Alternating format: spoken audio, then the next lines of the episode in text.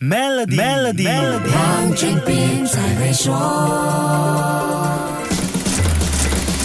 你好，我是黄俊斌。Generative AI 生成式人工智能绝对是今年科技业的重头大戏，也是扰动整个江湖的颠覆技术。自从 ChatGPT 在去年十一月平地一声雷之后，各大科技巨头纷纷站出来宣布加入这场科技竞赛。最新一家跳进擂台的是 Amazon。这个科技巨人一向来都是不跟风行事，而且有着自己的前进节奏。这一次高调入局，引起了全世界关注。尽管这样，Amazon 推介的 AI 系统却有别于对手的产品，除了针对本身的核心企业客户群，也解决目前生成式 AI 存在的一些问题，包括企业客户面对的痛点。Amazon 旗下的云计算服务公司 Amazon Web Services，简称 AWS，在四月中推介了名为 Bedrock 的生成式 AI 系统。我觉得，与其说 Bedrock 是一个 AI 系统，称它为 AI 工具箱会更加贴切。用户可以通过 Bedrock 服务，使用 Amazon 的语言模型。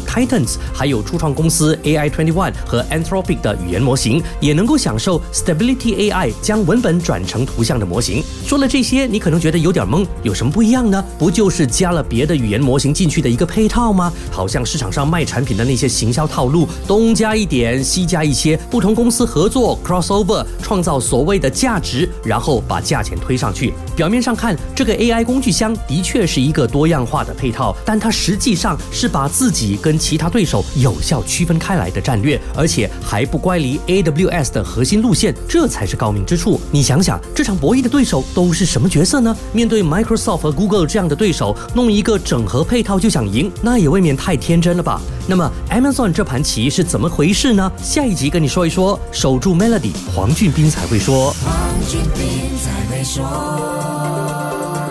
使用全新 American Express Explorer Business Platinum Card 赚取永不过期的 Membership Rewards Points，还可以免费进入超过一千三百个机场贵宾室。立即浏览 Maybank.my/slash AMEX Explorer，开启您的探索之旅。